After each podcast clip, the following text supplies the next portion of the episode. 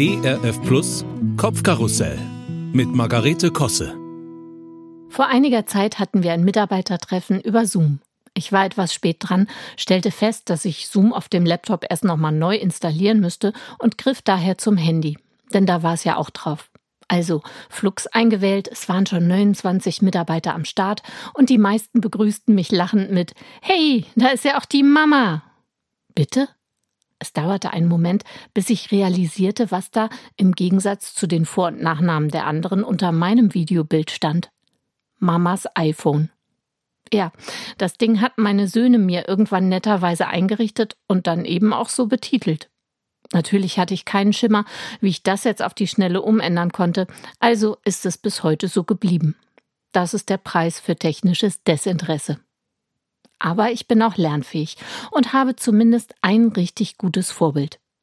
Meine Lieblingsschwiegermutter. Sie ist 91 und bei Instagram. Wenn sie anruft, sage ich immer, ja, da ist ja meine Lieblingsschwiegermutter. Dann lacht sie und fragt, wie viele hast du denn? Dabei ist dies nur ein Ausdruck meiner höchsten Zuneigung ihr gegenüber. Es meint, dass sie mir die allerliebste von allen ist und bleibt. Selbst wenn ich viele hätte, was ja gar nicht geht. Aber selbst dann, sie wäre für immer meine Nummer eins. Und obwohl sie von Haus aus kein Technikfreak ist, hat sie sich noch auf all das Neue eingelassen. Aufs Handy und iPad zum Beispiel. Auf diese Weise kann sie mit den Enkeln chatten, gegenseitig Fotos schicken und man kann sich eben auch auf Instagram an ihren Aquarellen erfreuen. Sie ist mir ein Vorbild in ganz vielen.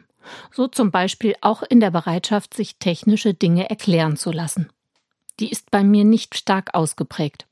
Es ist aber wichtig, um autark arbeiten zu können.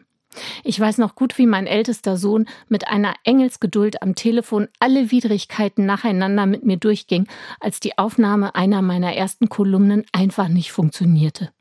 Nach einer gefühlten Ewigkeit kam raus, dass ich das Kopfhörerkabel nicht richtig eingesteckt hatte. Peinlich. Jetzt, nach fast zwei Jahren mit wöchentlichem Kopfkarussell, habe ich's aber raus und gebe sogar zu, dass es mir Spaß macht, das Aufnehmen und Schneiden und Formatieren und so aber am Anfang, naja. Ich bin da vielleicht auch empfindlich, aber sowohl Mann als auch Söhne klangen bei aller Nettigkeit auch immer ein bisschen so, wie ich früher, als ich den Kindern das Schleifebinden beigebracht habe. Schau mal, einmal da lang und dann um den Teich rum. Dieser nachsichtige Tonfall. Den kennt meine Lieblingsschwiegermutter auch, stört sich aber nicht daran. Sie ist mir in puncto Gelassenheit einfach ein paar Lichtjahre voraus. Bei unserem letzten Besuch waren die Jungs und ich noch gemeinsam mit ihr auf dem schönen Hildesheimer Marktplatz ein Eis essen. Plötzlich klingelt das Handy. Es ist mein Mann. Wo bleibt ihr denn? Das Länderspiel geht gleich los und ich bekomme Mamas Fernseher nicht an.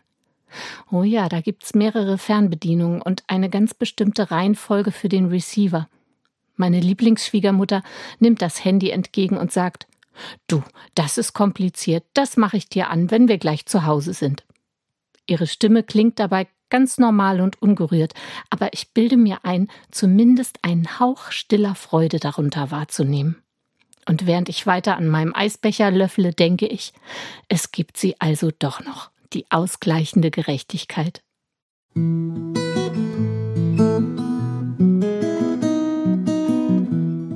Kopfkarussell von und mit Margarete Kosse.